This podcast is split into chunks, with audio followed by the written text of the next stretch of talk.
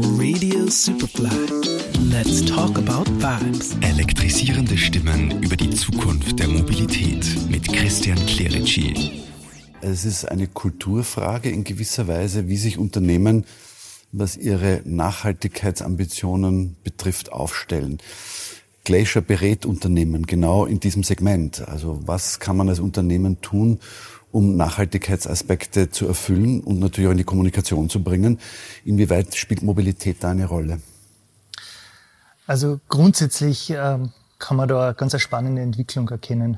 Wir, haben, wir sind selber ein junges Unternehmen, aber wir haben alleine in den letzten 24 Monaten mit über 600 Unternehmen gesprochen. HR, Marketing, Nachhaltigkeit, das waren die Departments. Und was da sehr stark zurückgekommen ist, wo vor zehn Jahren zwei von 100 Mitarbeiter, Mitarbeiterinnen das Thema Nachhaltigkeit für wichtig erachtet haben, sind es heute 20, 30, teilweise 40 Prozent der Mitarbeiter. Und das ist eine gute Entwicklung und positive Entwicklung, einerseits fürs Klima und andererseits für die Transformation des Unternehmens, weil wir merken, äh, gibt es diesen Spruch, every job will be a climate job. Und davon sind auch wir überzeugt. Also es reicht nicht mehr aus, eine Abteilung zu haben, die sich mit dem Thema beschäftigt. Tatsächlich betrifft es jeden Bereich. Sales, Marketing, HR. 72 Prozent der Millennials, für die ist ein Top-3-Kriterium bei der Auswahl des Arbeitgebers, was das Unternehmen im Bereich Nachhaltigkeit macht. Und jetzt zu deiner Frage Mobilität. Ja, natürlich auch Mobilität. Das ist vielleicht ein Thema, das das greifbarste auch oft ist im Unternehmen, wenn man sich den Fuhrpark anschaut etc. Und äh, auch da sehen wir ganz starke Entwicklungen und großes Interesse, ähm, da Lösungen zu finden. Ähm, und das merken wir auch. Und deshalb, also was wir bei Glacier machen, wir haben eine Klimaschutzakademie ins Leben gerufen. Also wir machen Klimaschutzweiterbildung, weil, wie gesagt, wir sind überzeugt, es betrifft jeden Bereich im Unternehmen und wir wollen diese Klimakompetenzen ins Unternehmen bringen. Ähm, und äh, das wird einfach notwendig sein für die Transformation und in dem Zusammenhang ist Mobilität ganz oft ein Thema. Mobilität ist sowas wie eine rollende Botschaft. Wie würdest du sagen, kann man Mobilität am deutlichsten in die Sichtbarkeit bringen, um CSR-Themen im Unternehmen nach außen zu transportieren? Das hat viel mit Employer Branding auch zu tun. Ähm, junge Menschen gehen nicht heute automatisch irgendwo hin und sagen, da will ich arbeiten, sondern die fragen genau nach, was bietet mir dieses Unternehmen im nachhaltigen Sinn? Inwieweit würdest du sagen, ist Mobilität da eine Projektionsfläche für die Ambitionen eines Unternehmens? Also ich würde jetzt nicht sagen, dass es die, die wesentlichste Projektionsfläche ist, aber ich würde sagen, definitiv eine wichtige Projektionsfläche. Und äh, was ja wir sehr stark merken, also Unternehmen fragen auch nach, was man im Mobilitätsbereich tun kann.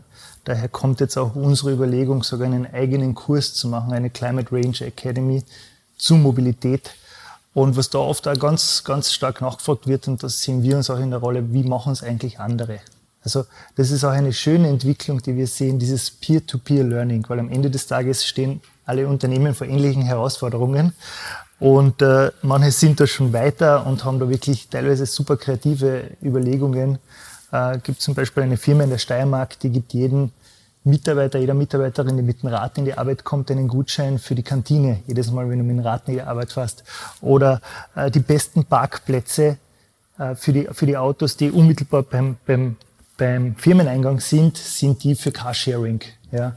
Ähm, und natürlich Incentive-Modelle, bis das euer Modell zum Beispiel auch vom Wipe, ähm, finde ich super, finde ich super spannend. Aber zurück zu deiner Frage Projektionsfläche. Also definitiv, weil es halt äh, wie eingangs schon erwähnt, etwas ist, was, was am greifbarsten ist, Mobilität. Meine letzte Frage wäre noch, weil wir über Unternehmenskultur gesprochen haben. Ähm, Kommunikation ist eine Kultur. Fuhrpark, auch darüber haben wir schon gesprochen, und HR hätten früher kein Wort miteinander geredet. Das funktioniert heute nicht mehr.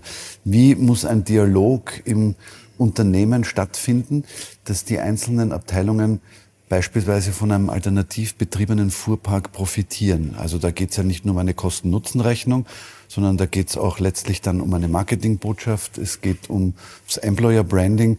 Also wie wichtig ist Kommunikation innerhalb eines Unternehmens, damit man da möglichst schnell vorankommt? Also die Kommunikation ist, ist im Unternehmen, äh, würde ich sagen, fast gleich wichtig als nach außen. Bis jetzt war bei den Unternehmen primär der Fokus auf die Kommunikation nach außen und was macht man. Aber um diese Transformation meistern zu können, wird äh, gemeinschaftliche Anstrengung nötig sein. Also wenn man jetzt schaut, in der Vergangenheit hat es eine Sustainability-Abteilung gegeben. Da haben wir auch noch mit sehr vielen Sustainability-Managern zu tun gehabt und man hat recht schnell gemerkt, und das war sehr traurig, dass das eigentlich sehr zahnlose Positionen sind. Also man sagt halt, okay, man braucht einen Sustainability Manager und setzt den da hin. Und jetzt äh, beginnt eine, eine sehr äh, interessante Entwicklung. So, so, wie, so wie ich eingangs erwähnt habe, alle Bereiche wird das Thema Nachhaltigkeit betreffen. Und somit wird die Nachhaltigkeitsabteilung immer mehr zur Koordinationsfunktion und da oft im Einklang mit HR. Warum mit HR? Weil die Anliegen der Mitarbeiter, Mitarbeiterinnen sehr stark dort aufschlagen. Also wo dann einfach auch sehr viel Information gespeichert oder zusammengetragen wird für diesen Transformationsprozess und natürlich auch im, Marketing, wo es halt mehr um die Außenkommunikation geht.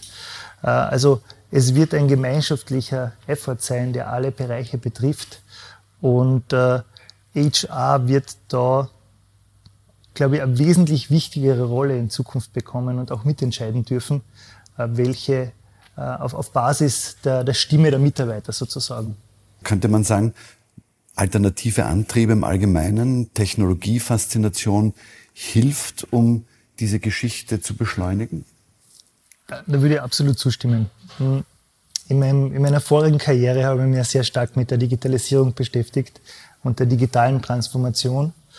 Und ich habe jetzt kürzlich gefragt oder auch diskutiert, was haben die beiden eigentlich gemein jetzt, die Transformation in Richtung Nachhaltigkeit und die der Digitalisierung, sofern man sie überhaupt auseinander dividieren kann. Wobei ich glaube ja, weil es gewisse Unterschiede gibt. Und äh, ein Unterschied ist sicher ähm, die Motivation der Leute, die man dafür braucht. Also wenn man sich jetzt die digitale Transformation anschaut, also es haben jetzt nicht die Scharen, sind im Unternehmen aufgestanden, jawohl, jetzt digitalisieren wir uns und gehen wir. Und jetzt bei dem Thema Nachhaltigkeit ähm, sehen wir ganz stark einfach, wie viel Begeisterung, wie viel nicht nur, nicht nur Wille, sondern also man setzt das vom Unternehmen voraus, dass man da den richtigen Weg einschlägt. Und äh, also ich kenne genug Fälle mittlerweile, wo Mitarbeiter auch das Unternehmen verlassen, wenn sie das dort nicht vorfinden. Und von dem her glaube ich, kann ich dem nur zustimmen, dass, dass diese technologische Entwicklung diese Transformation und diese Motivation einfach befeuert. Let's talk about vibes mit Christian Clerici. Jede Woche neu auf Radio Superfly.